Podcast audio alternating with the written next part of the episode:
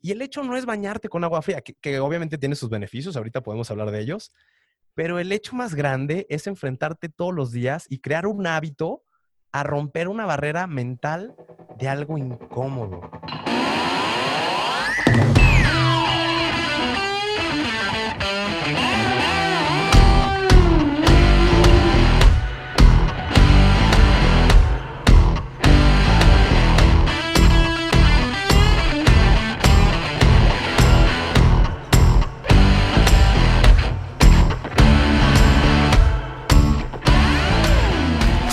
Hola a todos y bienvenidos al podcast Cómodo en lo Incómodo. El día de hoy tenemos como invitado a Rafael Olvera. Rafa es ingeniero civil egresado del Tecnológico de Monterrey y es cofundador de Builder, aplicación que va a revolucionar la industria de la construcción en México. Espero disfruten la plática tanto como yo lo hice y hasta la próxima. Rafael Olvera, hermano, compi, brother, muy bienvenido, güey, a Cómodo en Incómodo. ¿Cómo estás? ¿Qué onda, Mau? Muy bien, muy emocionado de estar aquí cómodo en lo incómodo y, ponerlo incómodo para ponernos cómodos. ¿Cómo estás, amigo? Muy bien, güey, muchas gracias. Yo hoy estoy en, viernes, viernes por la mañana. Hoy no tuve trabajo, güey, entonces traigo mucho flow, mucha energía. Qué rico. Em, y pues nada, güey, a darle. Primero que nada, me gustaría felicitarte, güey, por tu recién eh, graduación del Tecnológico de Monterrey, Campus Querétaro, güey, ya eres un ingeniero civil, cabrón. Ya, por fin, recién graduado, recién salido del horno, listo para, para los guamazos de la vida real. Felicidades, bro. Y me gustaría, güey, este, empezar por esto, porque mm, además de ser ingeniero civil, güey, has estado jalando un rato con tu papá, que, que ahorita vas a platicar de eso.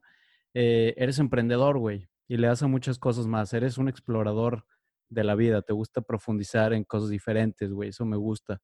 Em, entonces quería preguntarte, Rafa, si podías empezar platicándonos de la aplicación que has estado desarrollando, güey, prácticamente toda tu carrera universitaria, ¿no? Ya llevas un buen rato. Sí, sí, Mao, este, como lo dices, eh, he estado tratando de emprender en, en el mundo de la construcción, que es mi, pasión profesional, y más que nada en, buscar revolucionar esta industria con tecnología. Eh, te platico un poco, cuando empecé la universidad, bueno, antes de empezar la universidad ya trabajaba con mi papá en las, en las ventas. Mi papá se dedica a la venta de maquinaria pesada y, y servicios de construcción. Y mi chamba era pues sacar rentas para las máquinas. Y el método implementado era imprimir unas lonas con el número e irlas a colgar por la ciudad, así en las rejas. primitivo, güey. Sí, a veces era legal, a veces era ilegal, pero pues chavillo y las colgábamos. no sé si jalaba, porque pues yo no respondía a teléfonos, pero pues yo las colgaba. Y luego empecé la universidad, empecé a estudiar ingeniería civil, que siempre era lo que había querido estudiar. Y, y, traía eso en la cabeza de que debe de haber una forma más fácil de hacer todo esto debe haber una forma más fácil de, conseguir clientes y, yo empatizando del otro lado, si alguien quiere encontrar este servicio, ¿cómo lo puede encontrar, no? Y ahí empezó a pelotear en mi cabeza e, esa idea. Primero tenía la idea de hacer como el Tinder de la maquinaria pesada. Eh, y obviamente, pues es algo complicado, pero ahí empezó, ahí empezó la búsqueda y esta cosquilla por, por buscar una revolución tecnológica en la construcción y facilitar los procesos. Ahora sí que como millennial, buscando la, forma fácil. Pero el tiempo empezó, empecé a, bajar ideas eh, y luego invité a, uno de mis mejores amigos, Ricardo, eh, a emprender esto conmigo. Y wow, pues cada vez, cada paso que dábamos para adelante, se iba validando una necesidad en la industria. Eh, nos empezamos a sentar con constructores, con proveedores aquí localmente que nos abrían las puertas y empezamos a escucharlos, a escuchar sus necesidades y cómo llevan haciendo la misma cosa a lo largo de la historia. Métodos muy tradicionales, una industria, descubrimos una industria muy conservadora, muy, muy miedosa. Eh, y aquí dijimos, aquí hay algo. Y todos, todos era como, wow, ok, sí, estuviera padre que hubiera una forma más fácil de hacer esto, de hacer mi chamba más fácil. Y fueron construyendo, desarrollando a través del feedback que gente real, güey, que gente que está trabajando en la industria te va dando. Sí, claro. Eh, y obviamente, pues empezando universidad, 19 años, pues éramos unos mocos y, a lo mejor la gente no nos tomaba tan en serio, eh, pero pues mientras nos abrían la puerta y nosotros entrevistando, pues empezamos a validar y a, preguntar y a aprender de la industria. Eh, esto nos fue llevando pues a abrirnos más puertas, a caminar, a sentarnos, eh, logramos eh, entrar a varias incubadoras, a varios programas de, emprendimiento, donde la gente podía empezar a escuchar más de constructorio. así se llamaba, constructorio. Y con constructorio buscamos, teníamos una ambición un poco grande. Queríamos ser como el, el OXO de, de la construcción un lugar donde, una aplicación donde pudieras encontrar desde proveedores de materiales, maquinaria, servicios, todo, ¿no? Es, es, difícil, ya intentándole pegar a todo, no le pegas a nada. Es lo que aprendimos. O sea, con constructorio básicamente lo que querían hacer era, yo soy constructor, yo necesito material tal, yo necesito a lo mejor un arquitecto, un diseñador, lo que sea. Me meto a constructorio, busco lo que necesito, cotizo y ellos, pues... Sí, lo que nos dimos cuenta es que cada proceso de cada rama de la construcción es muy diferente y es muy complejo. No es lo mismo buscar comprar cemento, a buscar contratar a un arquitecto, a buscar comprar un bulto de cemento. Entonces ahí nos dimos cuenta, ¿sabes qué? Tenemos que enfocarnos a algo, porque si no, no vamos a llegar a nada intentándole pegar a todo. Y ahí nació eh, el renacimiento de Builder eh, de, Constructores Builder. Eh, también asociamos a un buen amigo, Eduardo, y consolidamos ahorita un gran equipo de trabajo, un startup eh, enfocado a la industria de la tecnología en la construcción. Y, buscamos esto, buscamos simplificar la compra de materiales. eso es Builder, un punto donde constructores y remodeladores pueden comprar materiales de una manera más fácil. Y no solo eso, poder recibir esos materiales de una manera más instantánea. Queremos atacar esta gran tendencia del on demand. Eh, los proveedores actuales, por sus flotillas y logística tradicional, no pueden satisfacer la demanda instantánea. El, oye, necesito un clavo, ¿quién me lo puede traer? Ahorita, porque aquí tengo a los albañiles parados y todos están esperando el material. Eh, y entonces el, arquitecto el ingeniero tiene que salir de obra, eh, descuidar su chamba, formarse en una fila de la casa de materiales, perder toda la mañana por unos bultillos. Es ahí donde también buscamos con Builder apoyarnos de impulsar una red compartida de, una economía compartida de transporte, donde ahora cualquier persona con una pick-up y seguro en su, en su coche eh, puede afiliarse y empezar a mover bultos. Esto con el objetivo de acelerar la logística de estos materiales y de la entrega de estos, de, de estos insumos a obra. Esto también, eh, la verdad, la contingencia nos ha caído bastante bien en el que ahora los negocios buscan esta transición al Internet, donde hace un año mucha gente, muchos negocios, ferreterías, se reservaban un poco. Y ahora Builder es el vendedor en línea de estos, de estos establecimientos, de estos negocios, donde dicen, sí, ¿sabes qué? Tú me vas a ayudar a vender eh, eh, mis productos en Internet más fácil adelante, ¿cómo me inscribo?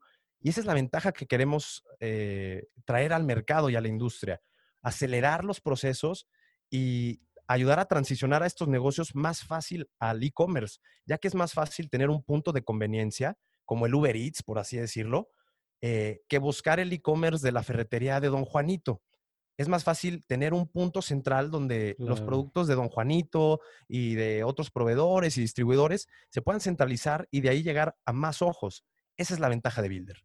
Es, es, no sé, de lo que te estoy entendiendo, Rafa, es más o menos como un Uber y Rappi combinados, pero de la construcción. Entonces yo, si necesito 10 clavos específicamente, me voy a meter a Builder, voy a ver el proveedor que tiene 10 clavos y ese mismo proveedor me, me hace el envío de los clavos o ustedes meterían ahí eh, gente afiliada que va a hacer ese, esa entrega.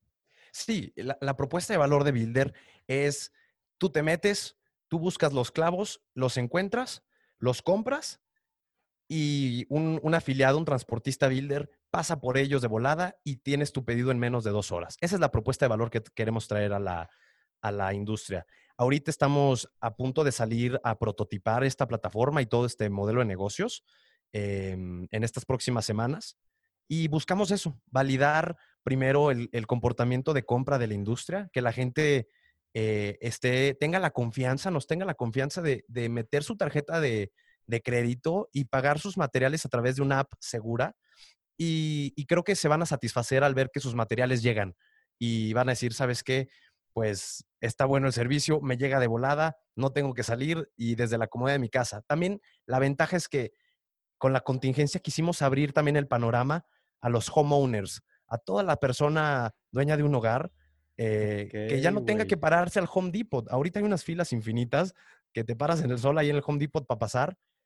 Y los mismos productos de Home Depot los podemos encontrar de varios negocios locales, solo que estos negocios pues, no, no han tenido la ventana que los ponga a una exposición.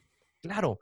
Eh, entonces queremos traer esto a la mesa. Ya no salgas de tu casa, nosotros te traemos eh, la repisa o, lo que necesitas y también buscamos el empoderar, el, el hazlo tú mismo, do it yourself. Tú puedes pintar esta pared.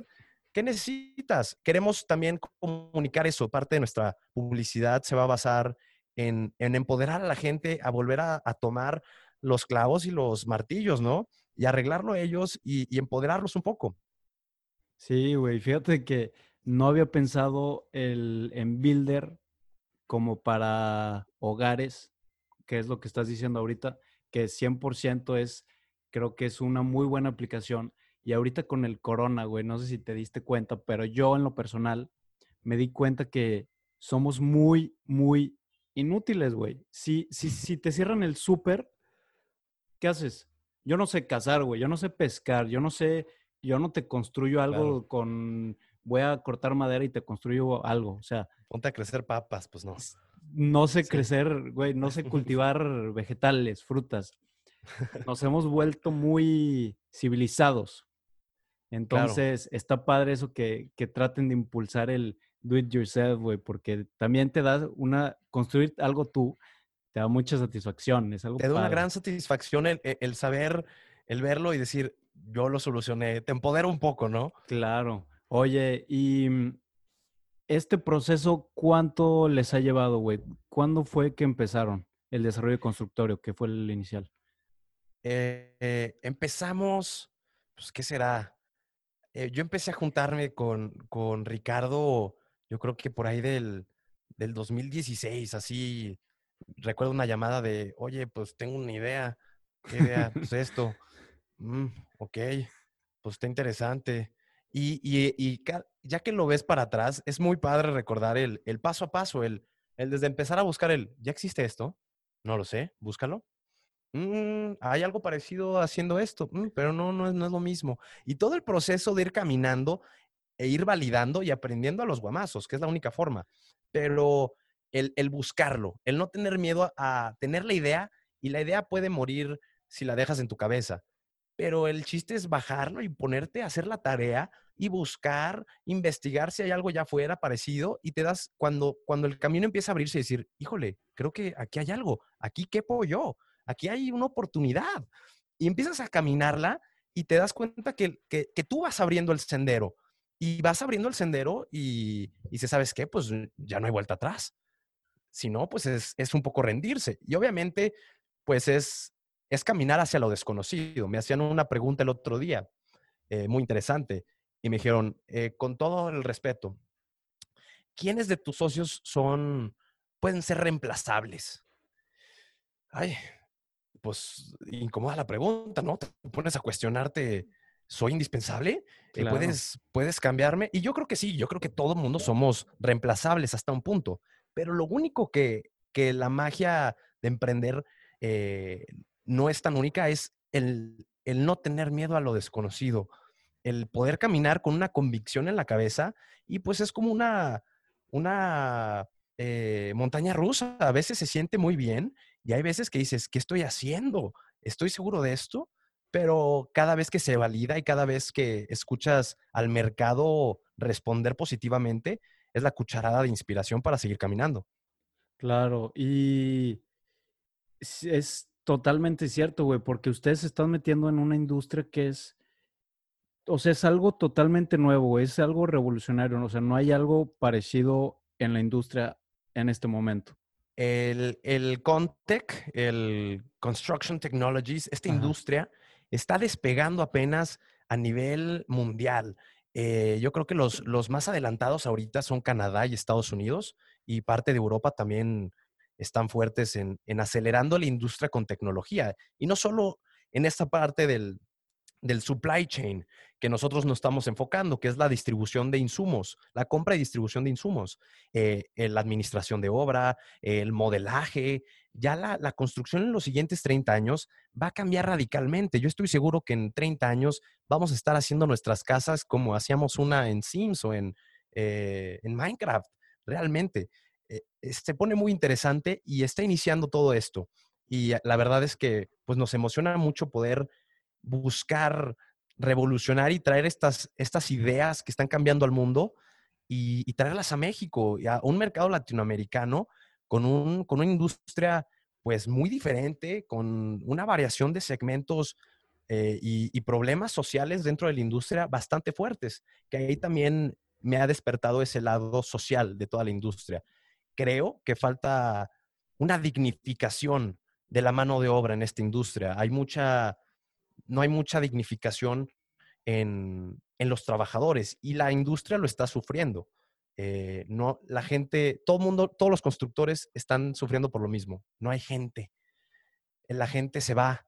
La gente está agarrando para la construcción. La gente está yéndose a la zona industrial, a trabajos industriales. Pero la, ¿por qué? Porque el albañil, el, arte y la ciencia del maestro albañil no ha sido dignificada realmente en Latinoamérica y también en Estados Unidos se está presentando el mismo problema. Eh, aquí en México, pues parece ser que la mayoría de los albañiles ahorita son de, edades mayores. Los jóvenes no están queriendo eh, incursionar en esas carreras que la industria necesita. Están buscando mejor una carrera técnica y posicionarse en una, en una zona industrial, que también es muy bueno, pero la industria de la construcción lo está sufriendo. ¿Por qué? Porque el albañil no se, se sigue viendo como un trabajo de, ah, pues no estudiaste, pues vete de albañil, chavo. Y eso le está dañando. Y la misma industria ha ocasionado esto. Esto también me ha despertado eso. Con Builder buscamos, pues, un poco impulsar también toda esta nueva ideología eh, de, de la dignificación en la industria de la construcción, en el que las personas no son desechables, son el 50% de la industria. Puedes tener una constructora, pero si no tienes albañiles, no tienes nada, no tienes un, no tienes un edificio. Mucha gente pasa por una gran construcción y dice, ah, qué padre. ¿De qué despacho es eso? ¿De qué arquitecto? No, de tal. Claro, pero atrás de eso partieron levantando, levantando eso. Entonces, también traemos esta nueva ideología de una revolución y una dignificación en la industria. Ok. Y ahorita que dices eh, esto de la mano de obra, fíjate que yo no sé nada de la industria de la construcción, güey. No tengo, pero absoluta idea. Y ayer me puse a ver videos de cómo se va a estar integrando la inteligencia artificial en la industria de la construcción, güey. Y vi cosas muy, muy interesantes que creo que me podrías ayudar a, expandir, güey, en estos puntos, porque yo, o sea, lo vi, vi videos muy cortos, muy superficiales, pero son puntos que se me hacen muy interesantes, güey. El primero, tengo siete puntos. El primero son robots que básicamente van a estar reemplazando la mano de obra, güey, que no sé qué tan avanzado esté México en este sector, güey. Creo que me imagino que está muy atrasado y no, no hemos Sí, realmente los robots vienen grande. Eh, te digo, en el futuro vamos, ya, ya, estamos empezando a ver casas impresas en 3D. Eh, aquí en México ya hubo el primer eh, proyecto de casas impresas. No, recuerdo si es en Oaxaca, no, que, no, no, no, lo recuerdo, pero ya hay el primer caso. se viene muy fuerte y México sí, sí estamos varios años atrás de, de poder tener esa tecnología, no por no porque no podamos, sino porque es costosa. Es costosa comprar el robot que pone los ladrillos y claro, te lo levanta, ¿no? Eh, y también es, pues es, es complicado. Ya se empieza a transformar los trabajos, como se ha transformado el arquitecto de, una generación para otra, donde los, los arquitectos de la generación pasada seguían arrastrando el lápiz y ahora los, los arquitectos de esta generación tienen que ser unos tetos para la compu. Así de fácil. Igualmente va a ser eh, en la construcción con robots. El albañil va a tener que transicionar o el experto en construcción tiene que transicionar a, a, saber programar estos robots y a saber eh, ser no solo ingenieros en la construcción, sino ingenieros un poco en la robótica. Va a estar muy interesante, lo que abre muchas puertas en las nuevas carreras que, que van a, a, tomar la batuta en la construcción.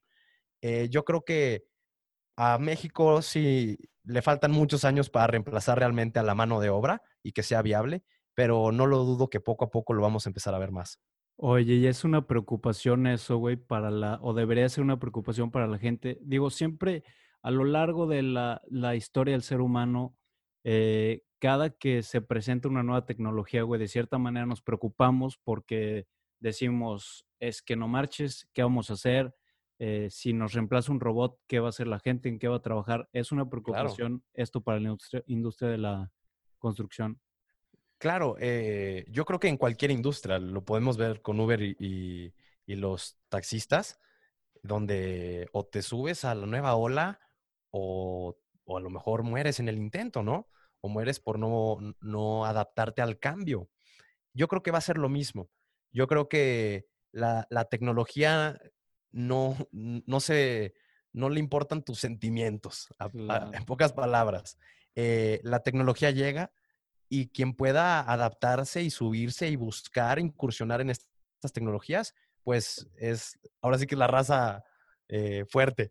Em, pero yo creo que no, pues no representa un riesgo, yo creo que representa un motivo de evolución.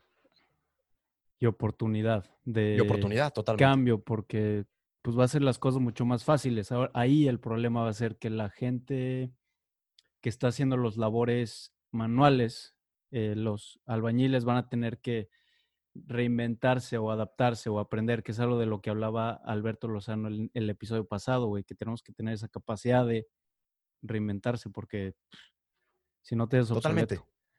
Totalmente. Eh, como dicen también, los choferes de, camiones eh, también y eso yo creo que se la ven más negra en los próximos 10 años, ya con los nuevos eh, semicamiones y todo esto autónomos. Por lo menos en México yo creo que hay más colchón para seguir trabajando en estos trabajos laborales. Pero en Estados Unidos, pues yo creo que en 10 años son, es todo un sector de, trabajo que va a desaparecer. Sí, güey, también. pues sí. Es, es uno de los videos que vi ayer, güey. Salía, estaban unas excavadoras estaban operados por personas, pero había unos camioncitos Volvo que estaban eh, trasladando el material, güey, súper chido. Entonces la, excavadora nada más le ponía el material y se iban carritos autónomos, ya sabían a dónde tienen que ir, están todos conectados, entonces hacen, hacen eh, optimización de rutas y todo ese pedo. Claro y adentro de la construcción. Es lo que te digo, la revolución está empezando y viene dura.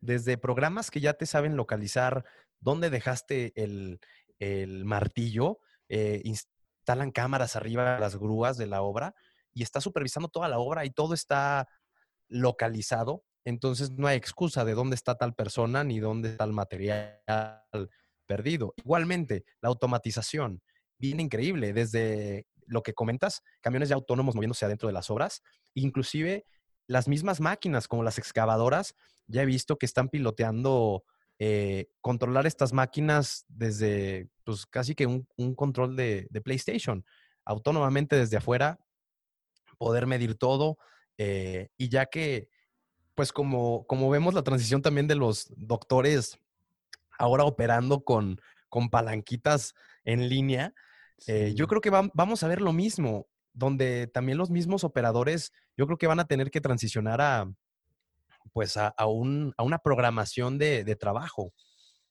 Muy interesante. Sí, y está súper loco, güey, porque yo esto no me lo imagino a corto plazo para nada. Digo, porque soy, yo no estoy metido en la, en la industria de la construcción, güey, pero vi cosas súper locas. Otra de las que vi son los exoskeletons, que había, son, eh, pues sí, eh, albañiles o trabajadores en obra que se ponen trajes, güey, como los de las películas de ciencia ficción literal, que hacen que tus, tú tengas más fuerza, resistencia, te hace la postura, te la mejora. Súper poderoso. Sí, güey, literal te hace. no conocía esto. Superhumano, güey. Entonces, pues le hace la chama más fácil. Y, eso que, y eso que los albañiles actuales te lanzan una torre de, ladrillos de un piso para otro sin problema. Estos cuates traen unos bíceps, duros. Güey, estás eh, mamadísimo. No me imagino con esto, wow. No, súper loco. Otra, otro de los puntos que vi, güey. La realidad virtual. Uy, viene fuerte. Eh, tú le vas a poder proyectar a un inversionista para que vea cómo va a eh, quedar. eso es lo más, lo más, lo más fuerte ahorita, yo creo, y lo más adoptado y el cómo ha cambiado la experiencia.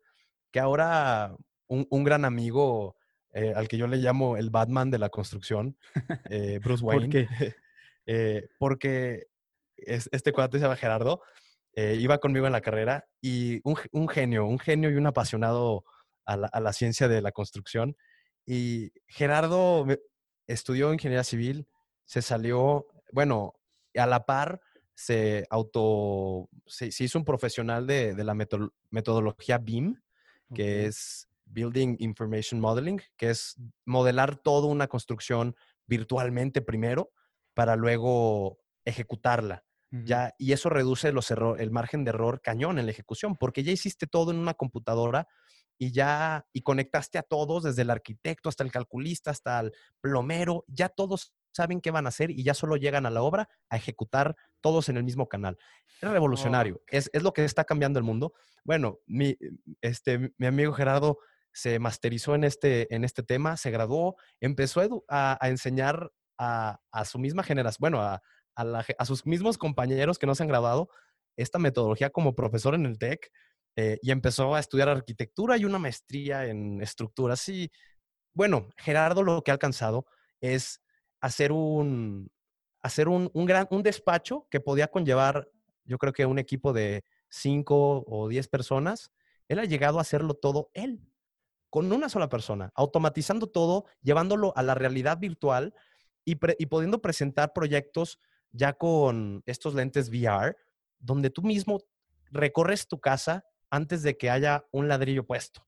Tú subes las escaleras y ves los acabados y dices, ¿sabes qué? Muéveme este, la puerta poquito más para acá. Todo esto antes de poner un, un, solo ladrillo, ¿no? Antes de comprar el terreno. Y ya puedes experimentar todo esto. Creo que es algo revolucionario y, es la nueva realidad de las cosas. Y el estándar también de los proyectos, pues empieza a subir. Ahora, como, como profesionistas de la construcción, pues creo que son las pilas que, se tienen que poner todos, porque esa experiencia, eh, pues cada vez debe ser más lo normal de esperar de, al, al, querer construir una casa, ¿no? Poderla ver primero. Eh, y creo que va a ser la nueva normalidad de la construcción. Oye, ¿qué tanta resistencia hay a esta? Porque creo que de, los puntos que acabamos de, que te mencioné, güey, esto es como lo más eh, real o lo, lo, que se va a estar integrando primero en general en la industria de la construcción, güey. ¿Qué tanto resistencia al cambio o qué tanta resistencia a esta nueva introducción de tecnologías hay en, por ejemplo, constructoras, sé que tu papá, güey, construye, por ejemplo, si tú llegas con tu papá y le propones integrar algo de esto, ¿qué, ¿cómo te va a reaccionar? Es muy complicado. Eh, ¿Por qué? Porque conlleva, conlleva rehacer una metodología, conlleva rehacer una nueva forma de hacer las cosas, donde las generaciones pasadas y hasta las grandes constructoras apenas están pudiendo transicionar fácil a, estas nuevas, a estas nuevas metodologías, como la del BIM. Esa yo creo que es la más interesante. Eh, muchos gobiernos han impulsado esta metodología BIM porque impulsa una transparencia en los proyectos, impulsa el saber cuánto te va a costar realmente las cosas, cuánto te va a llevar y poderlo tener con un margen de error de ejecución muy pequeño. Países como España lo han decretado como ley, el que ya quieres participar en una obra pública, pues tu proyecto tiene que venir con esta metodología y presentado en BIM, eh, donde puedan ellos ver todo, analizar el proyecto y también reduce, tiene grandes beneficios, reduce tiempos de ejecución, reduce eh, eh, triangulación o desinformación entre, entre los participantes, ya se sabe de antemano cuánto se estima cobrar por las cosas y obviamente hay, eh, Chile, por ejemplo, son países que han tomado y adoptado esto. Varios estados en Estados Unidos también lo han implementado como ley.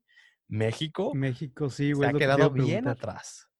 México no, se han, no se ha impulsado realmente eh, impulsar esta y hacerlo, regular esta ley eh, para la construcción.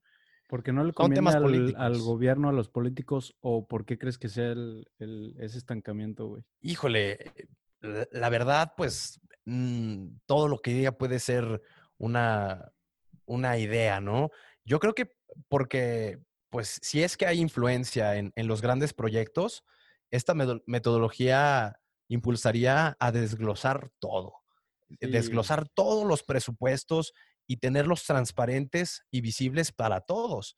Eh, y no sé si hay en las grandes burbujas del poder eh, estén muy a favor de estas cosas o eh, no lo sé, pero sé, estoy seguro que va a llegar. En México no sé cuánto, pero, pero estoy seguro que tarde o temprano se tendrá que adoptar. Sí, güey. Y el, duda, regresando al, al realidad virtual, güey, constructoras grandes en México ya están usando esta tecnología o es algo súper, súper raro. No, la verdad, eh, no sé si en sus procesos, pero yo creo que sí. Realmente es, no es algo tan nuevo, es algo que el modelo, el modelaje 3D, eh, la realidad virtual se ha ido facilitando para los procesos y desde desde el chiste de que eh, tú y yo con ganas y unos videos de YouTube puedes empezar a hacerlo. Así de fácil. Y unos cursos por internet y ya estás del otro lado. no lo dudo solo que las grandes empresas, pues, ha sido más, yo creo que es más difícil la transición porque pues requiere capacitación. Capacitación, invertir en, capacitar a tu gente a una nueva ideología de construir, una nueva forma de hacer las cosas. Pero tengo la confianza de que las nuevas generaciones eh, es, la, es la forma de hacerlo. Eh, porque una simplifica el trabajo de todos y pues tiene un gran beneficio para el negocio y para la ejecución también, pues para los clientes poder ver todo desde antes, pues es, es, es padrísimo. Claro. Y ahorita, güey, con todo lo que está viendo de desarrollo y, regresando a Builder, que me acordé de, de, algo que viene un podcast, que en un futuro, güey, eh, se supone que las empresas van a ser cada vez más y más y más chicas por el, la facilidad que tienes tú de contratar un servicio, outsourcear un servicio, porque las, las comisiones de transacción ya son muy bajas, güey, ya no es como antes, ya ahorita te pueden hacer un trabajo en, en Fiverr o en Upwork, en lo que sea, asistentes virtuales, diseños, lo que sea, güey, por costos muy bajos y, ya te lo puede hacer alguien en India, güey, te lo puede hacer en China, en Estados Unidos. Entonces, em, no sé, güey, como que relacioné a Builder con ese bajo costo de transacción por un servicio que te lo, que te lo puede estar haciendo Totalmente. que no aplica. Simplemente el, lo que nosotros nos cayó de lujo, y creo que es un gran ejemplo para lo que acabas de decir, el Builder no tenemos oficinas, ni creo que queremos tener oficinas hasta, hasta ahorita. A lo mucho, yo creo que si necesitamos entrevistar o hablar con gente, eh, recurriríamos a, a un espacio de cowork pero realmente queremos emprender una compañía en la nube y es lo que estamos haciendo ahorita. Eh, Eduardo, uno de mis socios, vive en Querétaro eh, y eso nos llevó a pues empezar a trabajar todo en línea y bueno, luego la contingencia llegó y el home office pues en lugar de frenarnos nos hizo más productivos. Eh, entonces creo que sí, creo que llega, llegamos a reducir costos y presupuestos y condensar equipos de trabajo por lo mismo, por poder delegar más fácil y solucionar problemas que en lugar de hacerlo desde cero, una funcionalidad, podemos outsourciarnos de servicios baratos eh, y, juntarlo. Eh, eso es la maravilla de, vivir en, el 2020 y en el siglo XXI. Todo está muy fácil.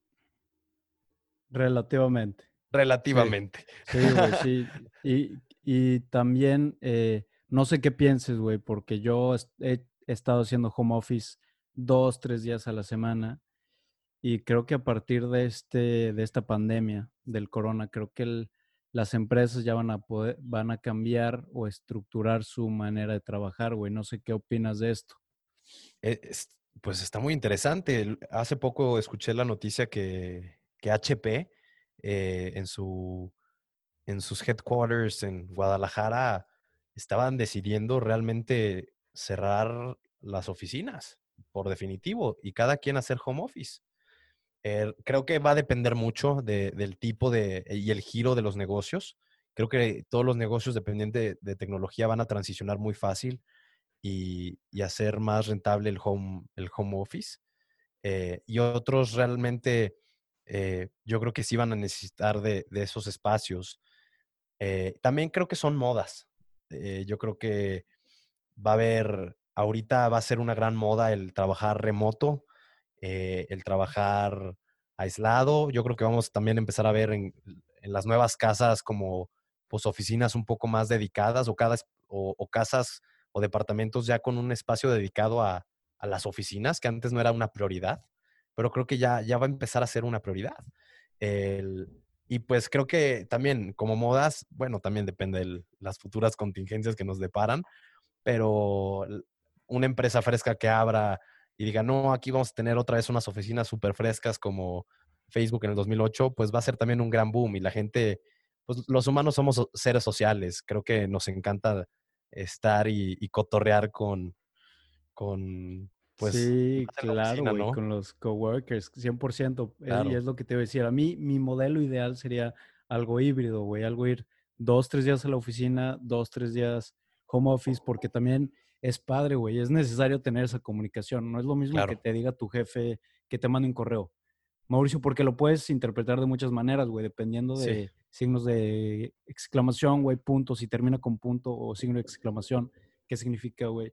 Pero no es, eh, no es lo mismo que te diga, eh, ¿qué onda, Mau? ¿Cómo estás? Eh, platiquen algo del tu qué tal tu fin de semana. Oye, fíjate que necesito que me acabes este proyecto para mañana, ¿cómo estás? Que necesito que cambies de prioridades, X, a que te lo ponga por correo. Es muy diferente, güey. El cotorreo, el char ahí, este, las bromitas. Viernes de tacos. sí, por los tacos. Sí, sí, creo que es esencial. Yo, yo la verdad, lo que más extraño es el, saludar y abrazar, no manches, cómo me ha hecho falta el poder sentir así el, el, el abrazo de un amigo, ¿no? El, saludar y cómo has estado. Híjole, sí me ha costado esa parte. El, tener que saludar ya muy reservado, así con la manita, solamente, hola, buenas tardes. Güey, ¿hasta cuándo vamos a, o más bien, cuándo vamos a volver a la normalidad, güey? Porque la gente va a quedar paniqueado, friqueada, no sé cuánto tiempo, güey, ¿sabes? De, de volver a, ¿qué onda? ¿Cómo estás? Y abrazo, güey, y sí,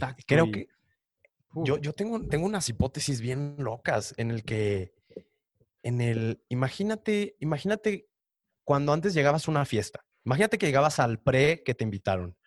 Eh, hay dos casos. Eh, llegas al pre de la casa de tu mejor amigo, donde conoces a todos, ¿no? Saludas, ¿qué onda? ¿Cómo están? Tal. Y ahora, eh, pues eso era muy bonito. Y ahora posicionate en el otro, en el pre donde tú eras el invitado del invitado del invitado, ¿no? Donde llegas y no conoces a nadie. Eh, y, en sus buenos tiempos, como caballeros que somos, pues era ir a saludar este, de beso a, las niñas, hola, ¿cómo están? A los, a, los caballeros, ¿cómo están, chavos? Y ahora yo tengo la hipótesis del miedo de que creo que, creo que vamos a, imagínate ahora, ahora ya va a ser, si no conoces a nadie, pues va a ser nomás de lejitos el, hola, buenas noches. Mierda. Pero creo que como latinos teníamos esa ventaja de romper el hielo más fácil. Y eso era un gran, eh, yo lo veía como un pro, no era tan higiénico, pero era un pro el poder llegar y estar ya cara a cara con una persona y estrechar una mano o, o compartir cachete, este, pero ya rompía y, creaba una cercanía, donde, ah, ¿qué onda? Sí, jaja. Y ya había roto esa, esa distancia humana, que ahora siento que va a regresar ese distanciamiento y, y, pues va a ser más difícil todo, la relación social, yo creo, desde el ligue, yo creo. Güey, no sé, yo tengo la esperanza que cuando se le empiecen a levantar todas las restricciones a nivel mundial, espero que la gente eh, vuelva a la normalidad, güey, porque es algo que traemos nosotros mexicanos, güey, somos súper cálidos y súper eh, tochis. Yo aquí en Japón, güey, cuando voy a una fiesta o algo con los japonesitos, que antes vivía con puro japonés, puro japonés, convivía con puro japonés, yo los saludaba de abrazo y se sacaban súper de pedo, pero porque lo necesito. No están acostumbrados, así fácil. Me gusta, así fácil. Yo creo que también, y, la experiencia de, la gente que ha ido a estudiar a, a otras partes del mundo, yo mi experiencia fue irme en secundaria a Canadá y pues igual, primer día de clases y llegas y, yo saludé a una niña de cachete y todos así como fricados alrededor de que, ¿cómo, güey? ¿Qué onda, no? Y yo así que, ah, este, este, era incómodo. pero no están acostumbrados, simplemente. Pero haz de cuenta, los italianos, pues se parecen mucho en ese sentido, que era hasta doble beso en el cachete, muy afectivos. Creo que eso pues nos hacía personas más cálidas como mexicanos. Sí. Y yo, yo no sé, no sé si, si va a regresar eso. Tengo miedo de que no regrese. esa calidez. y a mí también me da mucho miedo. Ojalá si regrese, güey. Y no sé si viste, güey. Eh, ayer yo vi una nota, una noticia de que ya hay un nuevo virus en China. Sí, de unos puercos. Que viene de los puercos. Y, güey, no sé, ya no sé qué creer. O sea, ya no sé si es cierto o si no es cierto, güey. Ya no sé si me quieren controlar por una aplicación que tiene mi ubicación, güey, todo el tiempo el gobierno.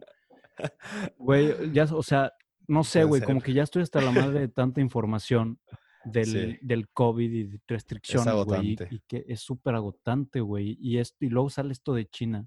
Digo, no puede ser, güey, o sea, parece broma. El, bueno, no te vayas, bueno, eh, de este lado del mundo, en México, pues se acaba de anunciar que probablemente este, el subsecretario estaba diciendo que, que probablemente la contingencia esta nueva normalidad del COVID dure pues ya más de un año, probablemente. Es, está loco. Eh, yo creo que esa nueva normalidad pensamos, a veces no la, escuchamos, pero no la queremos, no la queremos realmente dejar entrar en la definición de esa nueva normalidad. Pensamos que nueva normalidad sigue siendo una fase transitoria y que va a pasar, cuando pues en definición la normalidad es el nuevo estilo de vida. Y yo creo que es lo que nos están tratando de comunicar. Y como sociedad, pues no lo queremos dejar entrar. Pero realmente y tristemente, pues si es cierto, pues la nueva normalidad va a ser salir a la calle con tapabocas. Algo que ya se hacía en Japón, ¿no? Sí, dependiendo del, de la época, güey. en época de que es, no sé, primavera, no sé cuándo es la, la season de alergias pero la gente salía con tapabocas. También en Corea del Sur, eh, por, por alergias y por eh, polución, Contaminación. Contaminación en el aire. claro. Eh, sí, sí, era muy normal. Sí, eso sí. Yo creo que eso va a pasar. Yo creo que el, el, el, el, tapabocas, pues, va a terminar siendo ya fashion, parte de nuestras vidas, tristemente. Eh, está cambiando el juego. El ir a conciertos, ir al antro, también es una de, mis grandes dudas. Yo tengo otra hipótesis acerca de los antros. Eh, una de dos. O son menos mesas y son más caros, pues, la única forma de, mantener, pues tienes que cobrar más por el consumo. Igual con los restaurantes.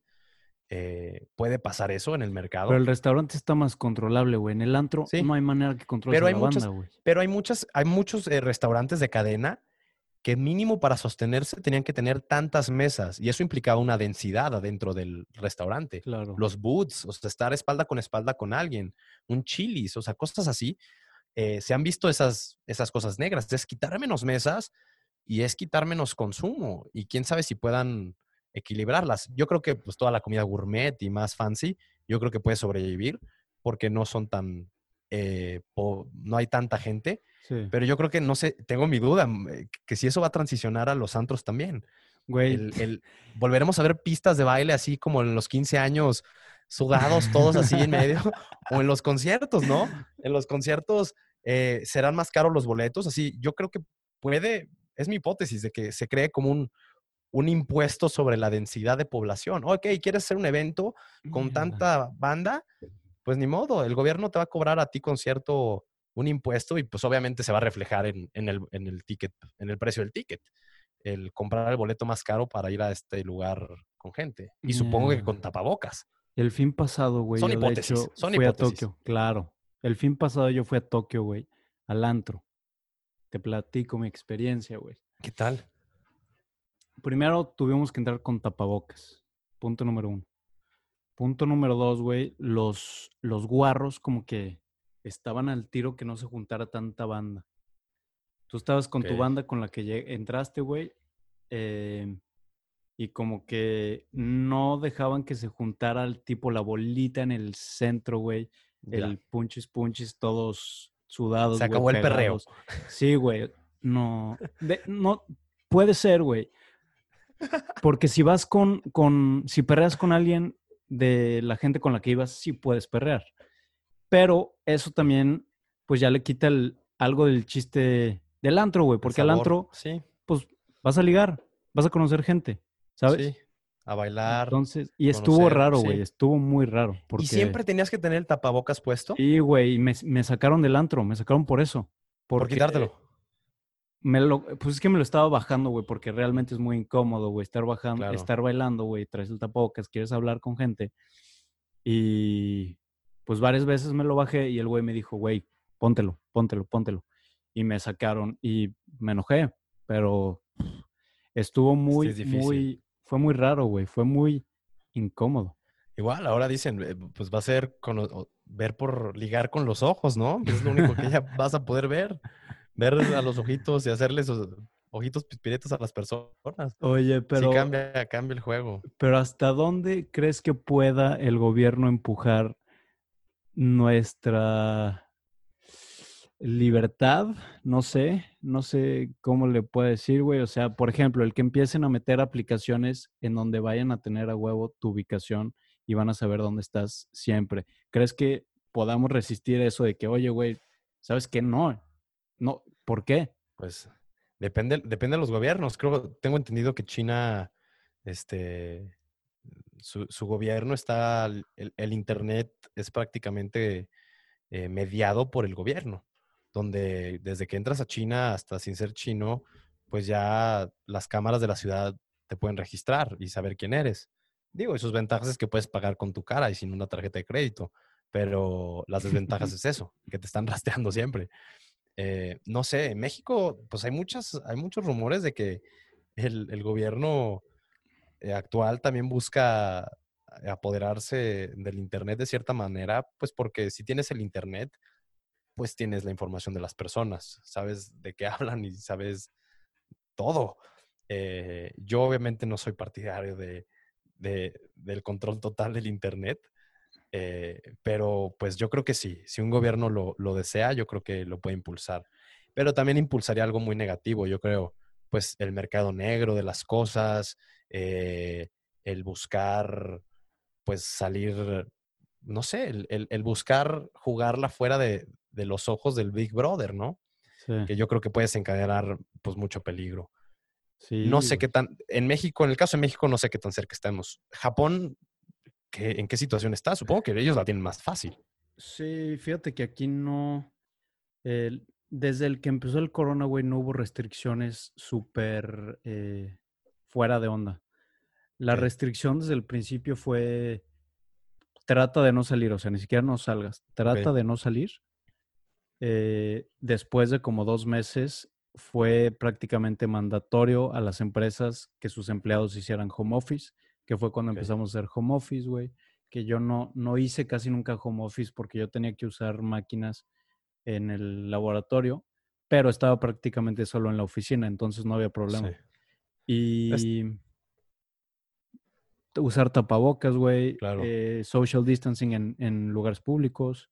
Yo, yo creo que en ese sentido tampoco el, gobierno mexicano este, ha podido controlar eso. Es más, ya, aunque esté la situación fatal, ya están los estados en estado en foco naranja y prácticamente la traducción de eso es, sorry, eh, no hay mucho que podamos hacer, no podemos seguir guardando a la gente porque si no la gente se queda, pues tiene que ganar dinero. Sí, güey. Eh, si no, pues es un caos. Entonces, pues ni modo, salgan bajo su riesgo, eh, cuídense mucho y su bendición, ¿no? Eh, yo creo que ya es una decisión personal el buscar salir cuando tengas que salir, necesidades yo creo que esenciales. necesidad, güey, más que decisión personal es porque la gran mayoría del país necesita salir, güey, necesita chambear, necesita... Necesita trabajar, necesita dinero. Sí, claro. exacto. Digo, no necesariamente salir, porque obviamente hay maneras de hacer dinero estando en casa, pero que cuánta población o qué porcentaje de la población tiene conocimientos o está entrenado para hacer eso.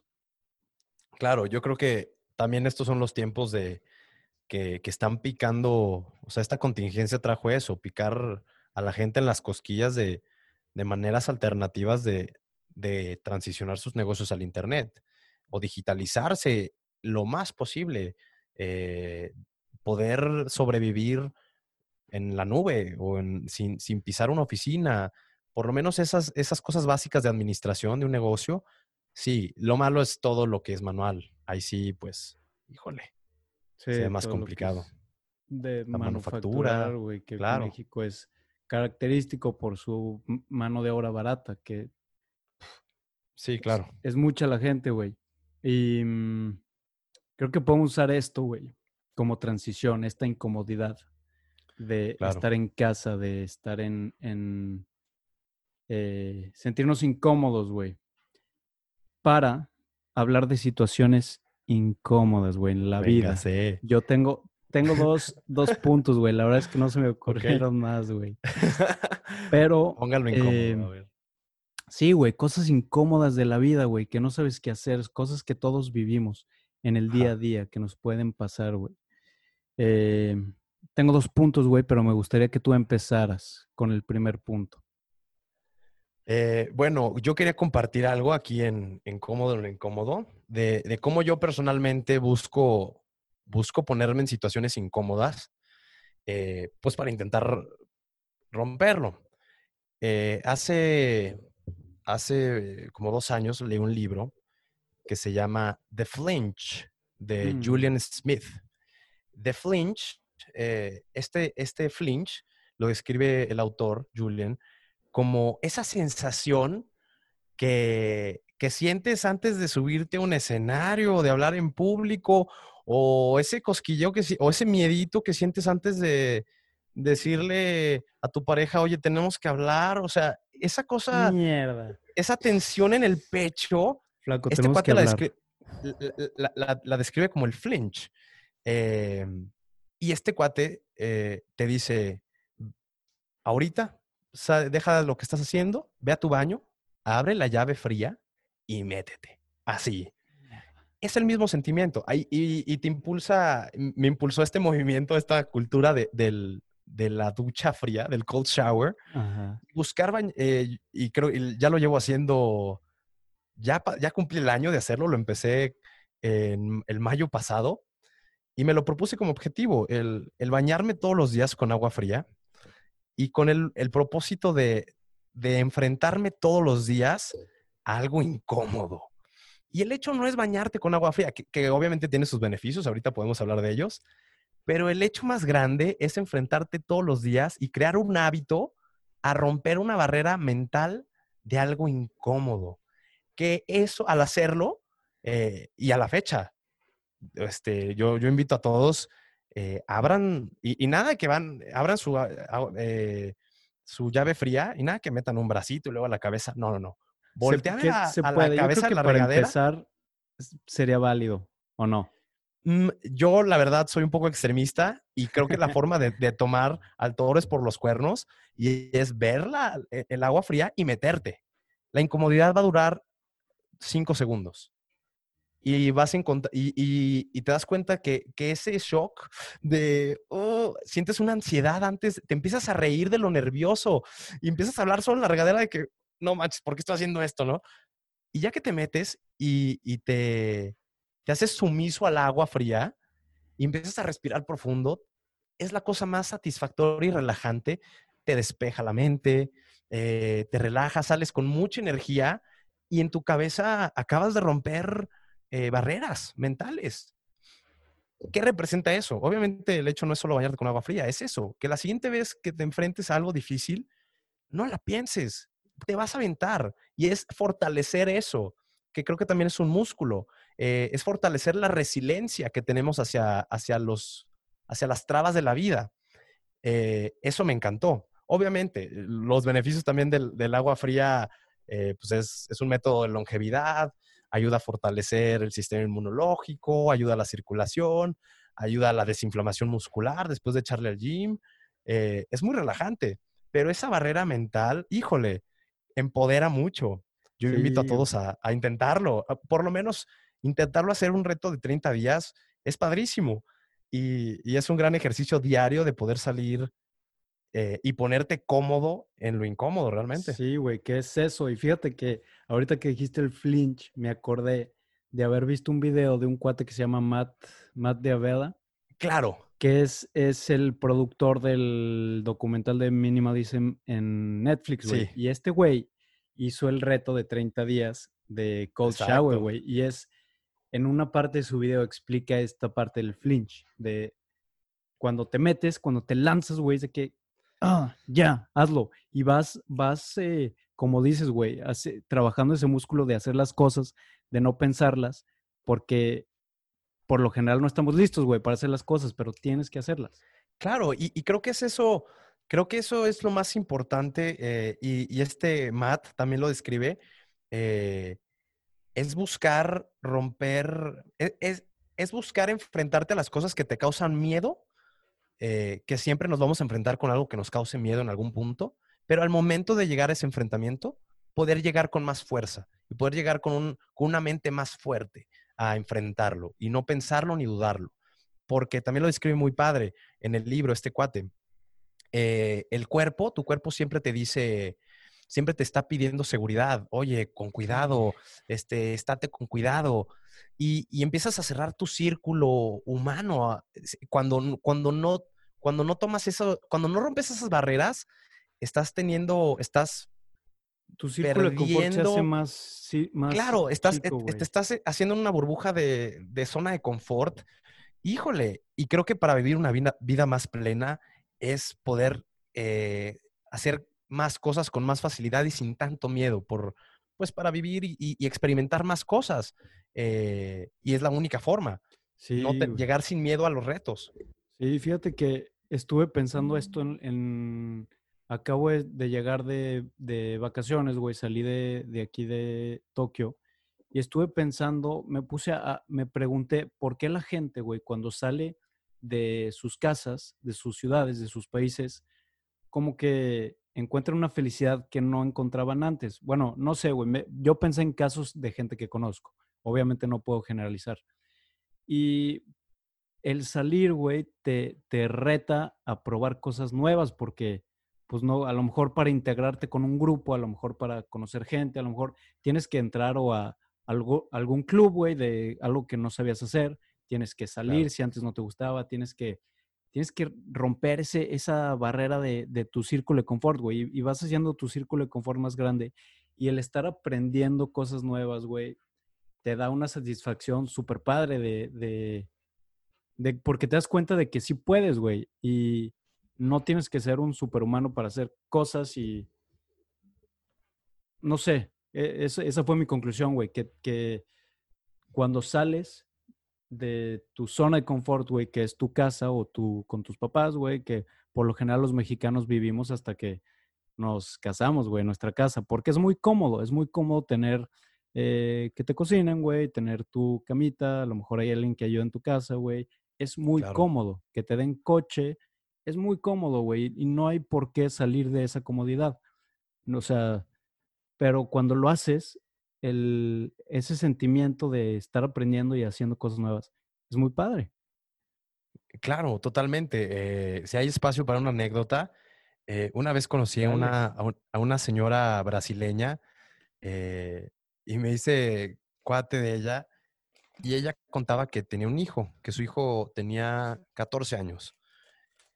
Y ella decía, un día llegó mi hijo de 14 años llorando, que, ah, porque ella le, dijo a su hijo, yo a los 18 años te corro de la casa, me vale gorro. O sea, tú a los 18 años estás en la calle. Cuando ahorita en, la cultura que tenemos acá arriba, en, en, México, y pues si no te sales de la universidad a estudiar a otro lado o algo, pues nunca sales de casa de tus papás hasta, hasta que te casas, como dices. Y entonces platica, platica esta señora que, que le dijo, eh, su hijo llega llorando. Eh, Oye, mamá, realmente, o sea, ¿me vas a correr a, a mis 18 eh, pensando que porque su mamá no lo quería? que pues me vas a echar hacia la calle como un perro. Y la mamá le hace explicar, el, no, yo te voy a echar a la calle eh, por tu propia salud mental y por tu futuro. No, no quiere decir que no te voy a apoyar. Obviamente, si es necesario, yo te voy a apoyar con los primeros meses de renta para que vivas, para que en lo que encuentras tu primer trabajo. Eh, yo, como tu mamá, obviamente te voy a ayudar, pero es tiempo que, que tú ya crees una dependencia. Y se me hizo muy interesante esa, esa metodología y, y, el, imaginármelo en, en, mi situación así que, órale, ya para afuera, a tus 18, vaya, vaya a vivirse solo y manténgase usted. Creo que también es, es fuerte para y es bueno para el humano. Eh, puede sonar duro en, en la sociedad que, que, hemos, nos hemos desarrollado, pero tampoco lo veo negativo el, el salir ya del, del núcleo familiar. Sí, creo que sería un golpe muy duro, güey, para nosotros. Güey, a los 18, si te pones a pensar, eres un simio, güey. Eres un chango con hormonas a todo lo que da, güey. No sabes ni qué pedo, porque no, bueno, por lo menos yo no me vi en la necesidad de despertar antes, güey. Exactamente. Eh, ¿Qué es, es necesidad, güey? Alguien que tiene la necesidad de, desde antes, ya proveer para su familia, güey o de mantenerse el mismo. Proveer para ti, claro. Este, Despiertas otros sentidos. Totalmente diferente, güey. Pero en mi caso, yo a los 18 no, bueno, güey. O sea, que me hubieran hecho eso, eh, hubiera sido definitivamente un, un desafío muy, muy cañón, güey. Pero, pues, no sé, güey. Ahorita estaría agradecido, me imagino. Sí, claro. Pero no pasó. Se me hace muy interesante y, no lo veo como, como algo malo. Este, a, lo mejor tendremos que experimentar con nuestros hijos o, este, o a ver qué pasa. Sí. Sí, güey, creo que es un buen punto. Esto que, que mencionas, güey. Ahora, ahora, te voy a dar yo, güey, una situación incómoda, güey. Quiero que me digas. Ok. ¿Qué se hace en esa situación? ¿Cómo se resuelve? Venga. Yo no le veo solución, güey, pero ahí te va. Cuando llegas a saludar, vamos a decir que es tu suegro, güey. El papá de tu novia.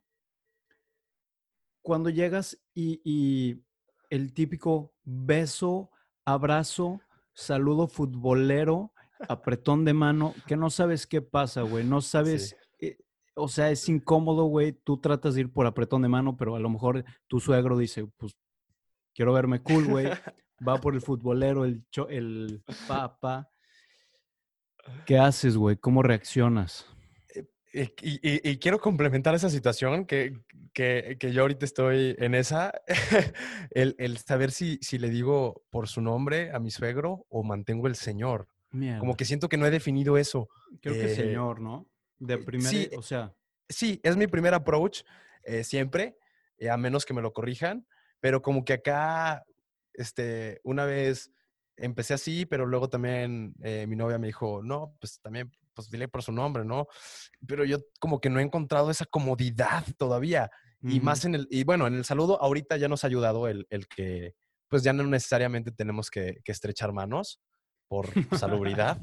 Entonces, en ese sentido, creo que lo podemos solucionar ahí. eh, Pero yo soy muy de eso. Yo, soy una persona que abraza, bueno, le gustaba abrazar, saludar, ir por ese abrazo.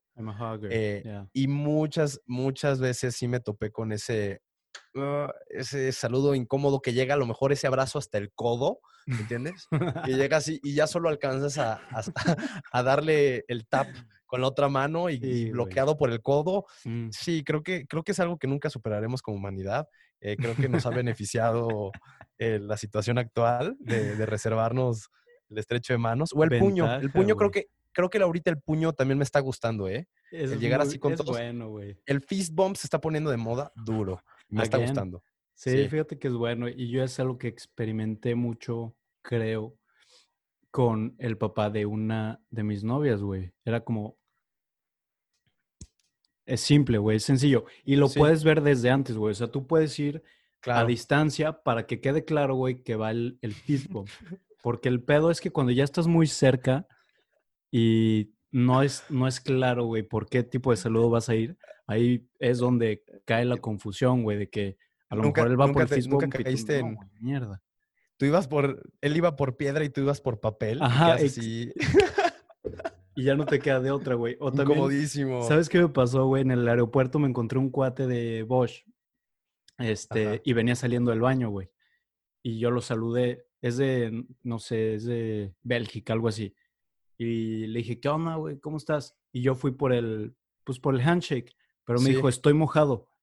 Y yo, fue por codo. Entonces le agarré el, el antebrazo. El antebrazo. Y lo, lo meneé, güey, como, si fuera salud de mano. Sí. Fue muy incómodo. He tenido varios de esos, varios de esos de que no, me acabo de lavar las manos y te dan así como entre el codo y el, brazo y, y, también los terminas agarrando así de su bracito bien raro y hola, buenas tardes. Hola, Ricky, bueno. Hola, güey, gracias. Sí, incómodo, güey, creo que esto no te puedes superar. Qué, lástima que, bueno, qué ventaja que, va a haber una pausa de todos estos encuentros.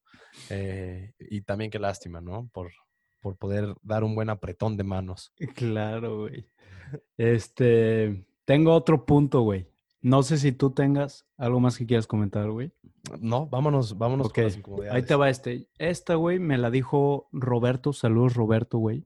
El cantante de los White Deers. Hace como dos ah, semanas. Saludos, Shout out to the White Deers. Shout out, a los White Deers. Cágate esto, Lord. Cuando la gente se pone calcetín, zapato, calcetín, zapato. Sí. Mierda. ok, tengo que confesar algo. es de eh, esos, güey. no, no me gusta encasillar, ni encasillarme a mí mismo. Eh, no me defino como una persona calcetín zapato, calcetín zapato, pero hay días calcetín zapato, calcetín zapato. Y no está mal. ¿Pero por qué, eh, güey? ¿Por qué alguien haría eso? Por, por el simple hecho de, que la primera vez que me di cuenta eh, lo hice inconscientemente. Simplemente me puse el calcetín y me puse el zapato. Ah, ya me acordé. era porque no quería pisar. no recuerdo el motivo, mm. pero pues estaba arriba de mi cama estaban mis zapatos en el suelo y pues ya me estaba, o sea, mm, ya era pararme. Entonces me puse el calcetín, me puse el primer zapato, me paré y ya apoyando un pie con zapato, me puse el otro calcetín y me puse el otro zapato. Eh, creo que son días, no hay que, no hay que sobrejuzgar esos días, creo que son días especiales eh, y espero que todo el mundo... Güey, a mí se me hace muy incómodo, güey. Muy incómodo, o sea, no sé, güey, siento que Mira, en esa situación que tuviste, güey, si pudiste ponerte el primer calcetín y después el zapato, pudiste haber hecho lo mismo con tu otra pierna. Totalmente. Y yo creo que la mayoría de las veces y la mayoría de las personas eh, tiene ese caso en la mayoría, en, el mayor, en los, en la mayoría de sus días de ponerse calzado. Eh, sin embargo, creo que hay días especiales. Hay días que son calcetín zapato, calcetín zapato. Y, en lugar de, sentirte mal, yo creo que deberías embrace it. Eh, eh, celebrar ese día, celebrar ese día como un día diferente. No sé, güey. A mí me pone muy incómodo. Y ahorita. Ok, ok. Te propongo algo, señor cómodo. Eh, por, por toda una semana, haz eso. ponte primero calcetín, zapato, calcetín, zapato y, busca la comodidad en eso. Mm, es que aquí no puedo, güey, porque te tienes que quitar los zapatos en la entrada, güey. Ok. O sea, pero para ah, no, sí se puede, sí se puede. en tu casa. No, sí, al no, ponerlos en tu me casa. tendría que llevar los calcetines. a- Es que ahí te va, güey. Yo vivo en un edificio de cuatro pisos y en la Ah, entrada tienes tu closetcito con zapatos. Entonces ahí ya, pones tus zapatos. eh, aquí en la casa andas en pantuflas, güey, o chanclas Qué rico. para no ensuciar. Porque si tú entras con tus zapatos de la calle, pues vas a ensuciar el piso, güey. Tus pantuflas se supone que siempre están limpias. Entonces tú bajas a tu closetcito, te pones tus tenis, pero ahí ya vas con calcetines, güey. Claro. Te pones Sí. tus tenis. Lo que sí puedo hacer, güey, es me bajo em, los calcetines y ahí me los... Sí, sí lo puedo hacer, güey. Por, e- por experimento. Me gusta mucho esa cultura, ¿eh? Me gusta mucho la, la cultura del- de, de en el interior no usar zapatos. Creo que es muy higiénica. Yo lo intenté hacer en mi departamento, en mis tiempos estudiantiles, pero, pero no era muy funcional porque la mayoría de la gente no, no está en ese tren. güey. Entonces llegan y pues ya están en la sala y dicen, no, era sin zapatos y ah, te voltean a ver así y ya valió queso. Es raro. Eh, pero, pero creo que sería un, un gran, sería muy Avance. cómodo, un un gran avance. La gente barrería menos en sus casas eh, si todo el mundo usara solo calcetines y no traer toda la tierra de la calle a- adentro de tu cuarto. Sí tiene sentido, güey. Fíjate que ya me Sí. acostumbré, pero no, no me gusta. Me gustaría poder subir con tenis a mi cuarto. Ok, no tienes, no, no es un impedimento el en la vestimenta o el a- al elegir un outfit. El, ¿sabes qué? Me voy a poner estos tenis, y, pero Mm. abajo no tienes esos tenis, No te los O- puedes o- ver, güey, sí. no te los puedes ver exactamente. Está muy fashion, pero pues Sí es una fashion. realidad. Fíjate que no soy tan fashion, güey. A mí me soy eh, a la hora de vestirme me, me- no me importa mucho. Entonces, para mí no es un impedimento, pero sí puedo ver cómo puede ser, güey. claro. O los puedes tener todos aquí y te los bajas en la mano Pues eh, sí. cada que vayas a salir, güey. Es una solución. Claro. Que sí es una gran falta de respeto, ¿no? No, no quitarte los zapatos al entrar al, al hogar de alguien. Sí, no, 100%. Y aquí no, hay, no es tanto pedo porque no es tatami, güey. Tatami es em, como el, esta telita, piso de, como telita, no sé, güey. No sé si has visto cuartos japoneses típicos. No No, conozco. es que no sé qué es el material, güey. Se llama tatami. Es como un tipo de. de... No es alfombra, güey. Es, se siente como acolchonadito. Eh, sí, Tatami. búscalo, güey. Busca cuarto de tatami. En esas casas sí es un pedo porque ahí sí ya, se ya lo estoy viendo.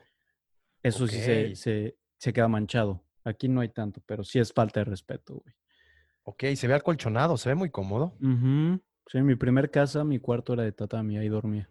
Dormía en un futón, que es un colchoncito, y en tatami, en el piso. Súper japonés, güey.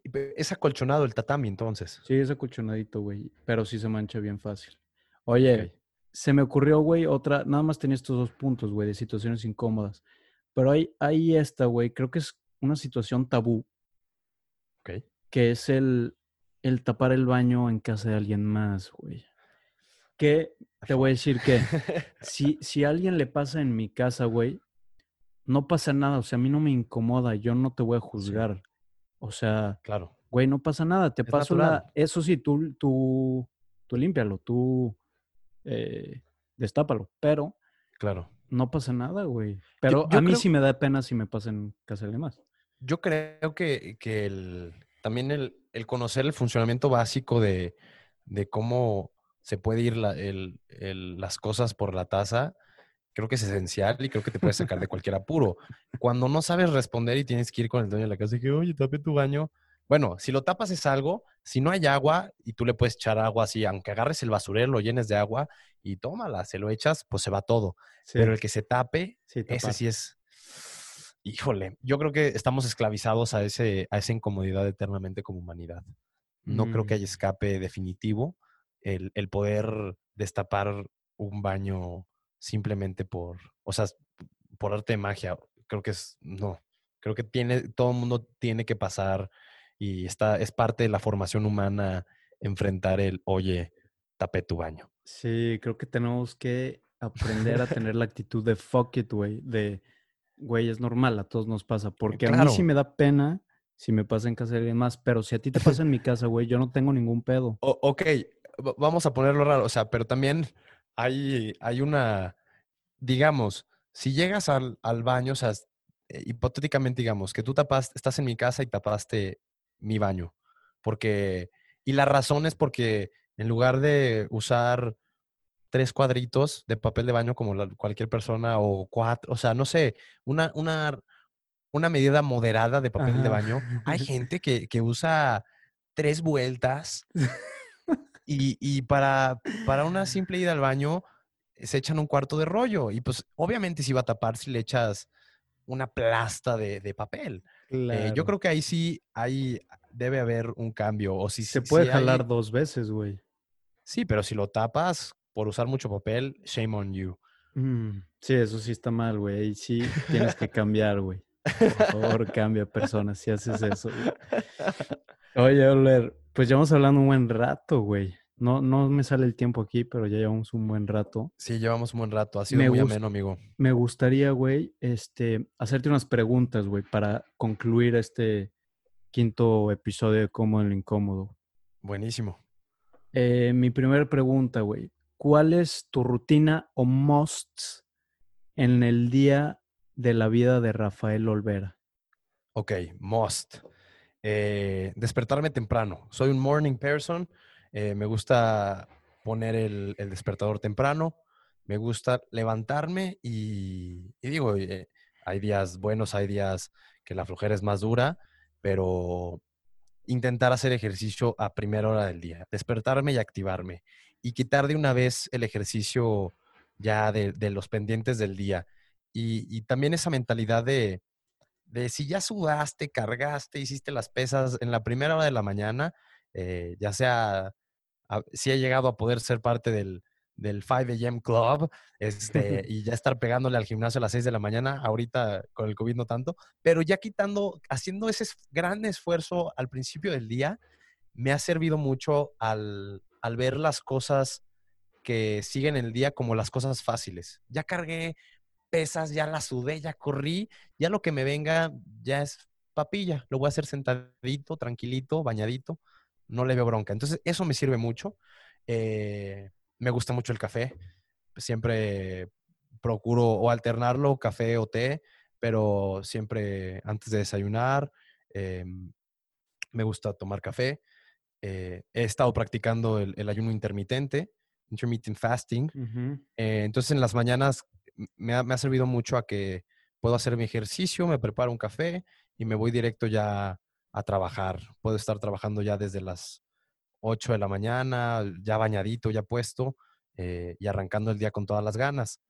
Eh, esa es como la rutina básica que me pone en el mood y en el set para, pues, para tener un día productivo. Ok, güey. ¿Meditas algo así? ¿Algo por el estilo? Eh, practico yoga, busco practicar yoga, que por lo general hago sesiones en la noche cuando llego a practicar yoga eh, voy a volver a retomar, que he estado un poco desapegado de, las prácticas. Em, y siempre me gusta combinarlo con, meditación al final de, las prácticas. Eh, después de la actividad física, también un poco de meditación en ese contexto.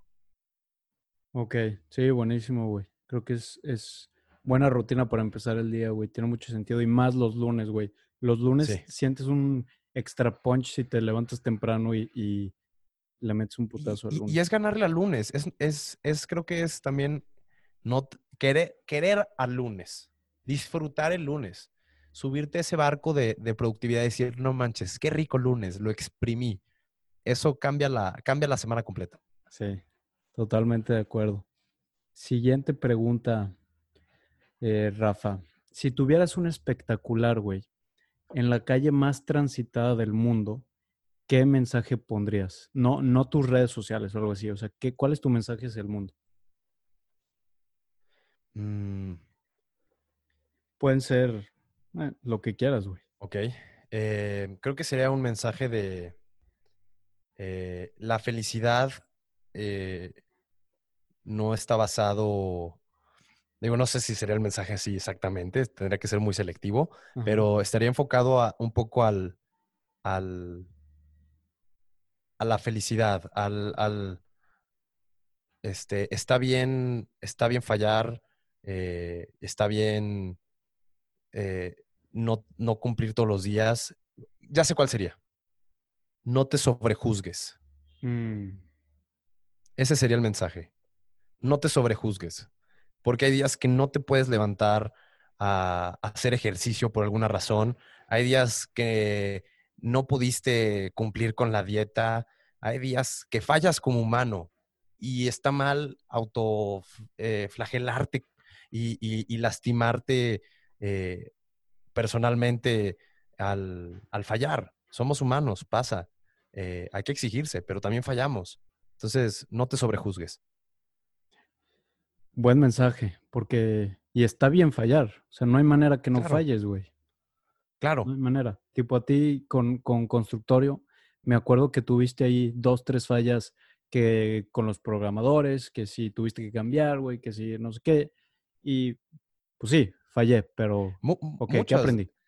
Claro, y, es buscarle, pues, siguiente página y cómo seguimos avanzando, ¿no? Y creo que se refleja ese mensaje en todo lo que hacemos, en el que sí hay que dar nuestro mejor esfuerzo siempre, eh, pero está bien eh, aceptar fallar y, aceptar que, no puedes cumplir todas las expectativas ni todas las metas y no castigarte. Sí, creo que es, es buen mensaje, güey. Ahora, ¿cuál ha sido el mejor consejo que te han dado y por qué? Mm. creo que el, mejor consejo que me han dado, eh, no sé si sea el mejor, pero es uno de los que, siempre cargo en mi vida, es uno que me dio mi abuelo. Él, siempre habla, siempre defiende eh, una, lo que tú piensas que es correcto. Defiéndelo y háblalo. Eh, quien no habla, Dios no lo escucha. creo que eso me ha ayudado a mí al el poder alzar voz en, cuando es necesario defender algo eh, y, y, empodera y, como dicen, este, defiende algo o morirás por lo que sea. Stand for something or you'll fall down for anything. Eh, creo que ese, ese mensaje me, siempre me ha, me ha ayudado mucho. Oye, y, también se vale cambiar porque a veces nos clavamos mucho en que es que si digo algo, la gente va a pensar que soy de esta manera o pienso de esta manera. Y, ok, en ese momento pensabas eso, pero la gente cambia, güey. Si no cambias, no estás creciendo.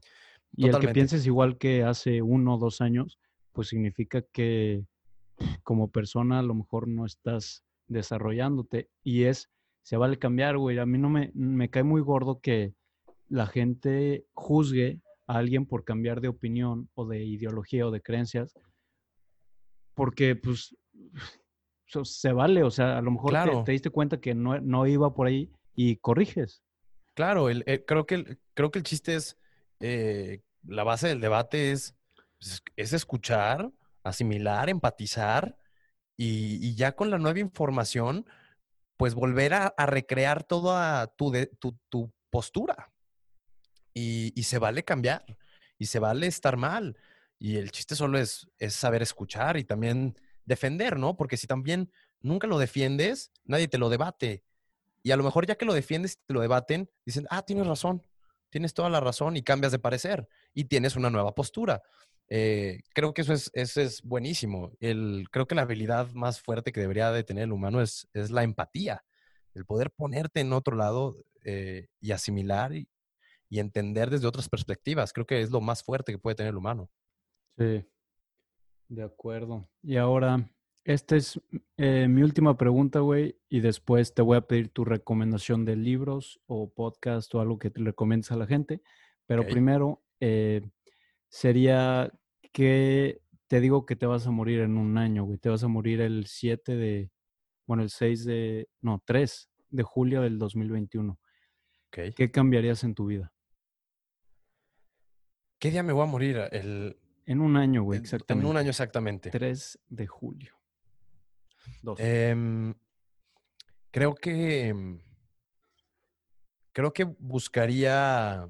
Eh, eh, impulsar más el, disfrutar las pequeñas cosas que ahorita como joven recién graduado, pues tengo también como la misma presión de, buscar y crecer y, y, con las ganas de comerte al mundo y también como una autoexigencia de, ¿sabes qué? Eh, ni modo, sacrificar cosas por cosas. Creo que si sabría, si, si creo que trataría de ser eh, más humano, prender más ese, ese foco de, de poder aprovechar los momentos y las conversaciones con más profundidad. Eh, dar ese último abrazo realmente como si fuera el último, concientizar la relación humana y, y, cada plática y cada contacto humano con el que tenga. yo creo que trataría de enfatizar más esos momentos con mayor conciencia. Buenísimo. Y pues ya para cerrar, Albert, bueno, antes que nada, muchas gracias, güey. Creo que estuvo muy chida la plática, güey. Hablamos de todo, güey. Todo. Está muy, estuvo muy buena.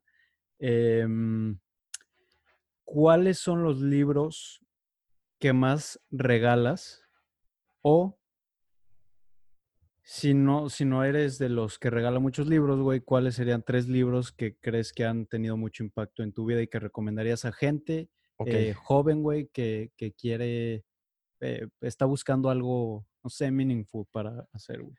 Em, ok, el primero que recomendaría, que creo que es eh, muy general, pero se me hace muy interesante y, es, es, el Sapiens, de humanos a, de humanos a dioses. Eh, me lo recomendaron. Eh, y, es un libro, pues, muy general, lo puede leer cualquier persona.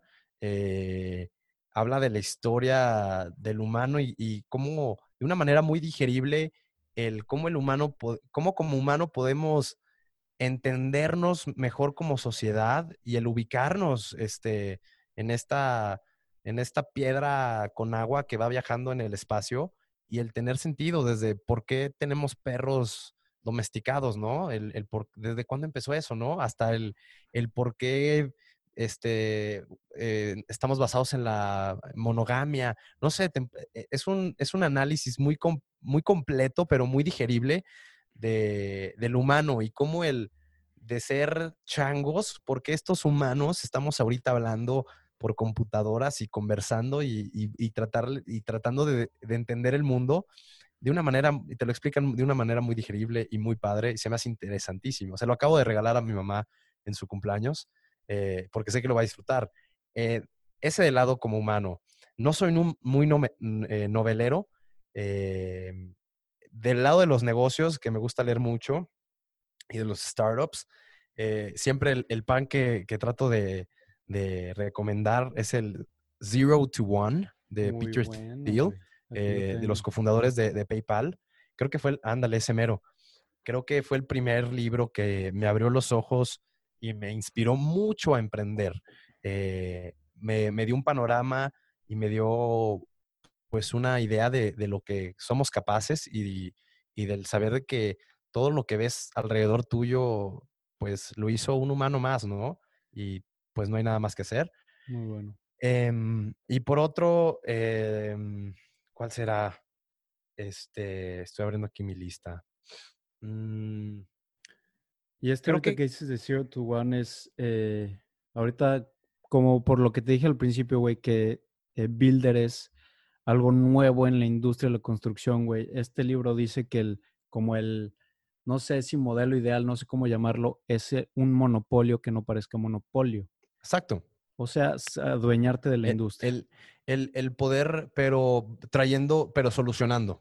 Claro. Así de fácil. Claro. El trayendo una solución que pueda cambiar la vida o facilitarle la vida a alguien, eh, puede beneficiar. Los monopolios no son malos eh, si se hacen de una manera correcta y están trayendo una solución a la mesa. Claro, ese libro altamente recomendado para como libro de, negocios o, o inspiración.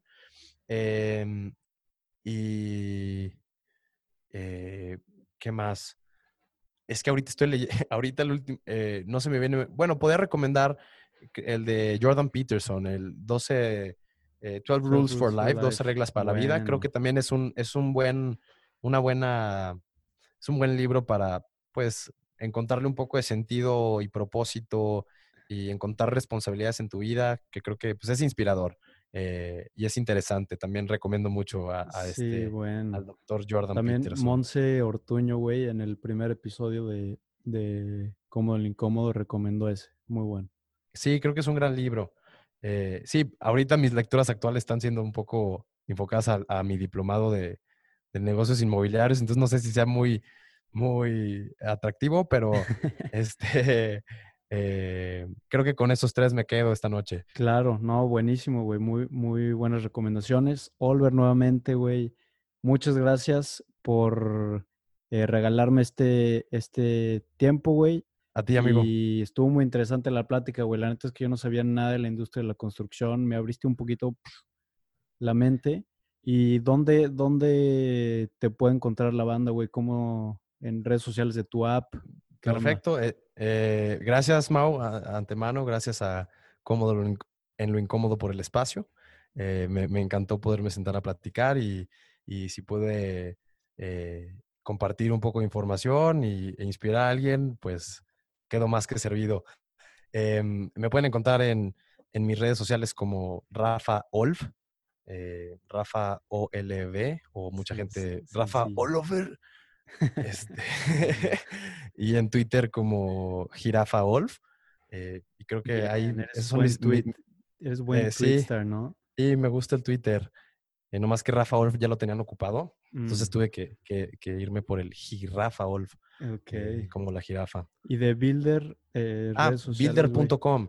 Builder.com es nuestra, nuestra página web.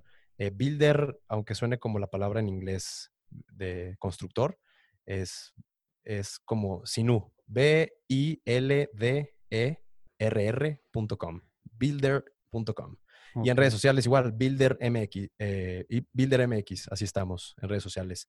Estamos a punto de lanzar en unas pocas semanas y estaremos pues buscando impulsar la revolución en la construcción. Buenísimo, pues mucha suerte, güey, y muchas gracias again. Gracias, Mau. Hasta la próxima. Nos vemos, gracias por el espacio. Bye. Bye.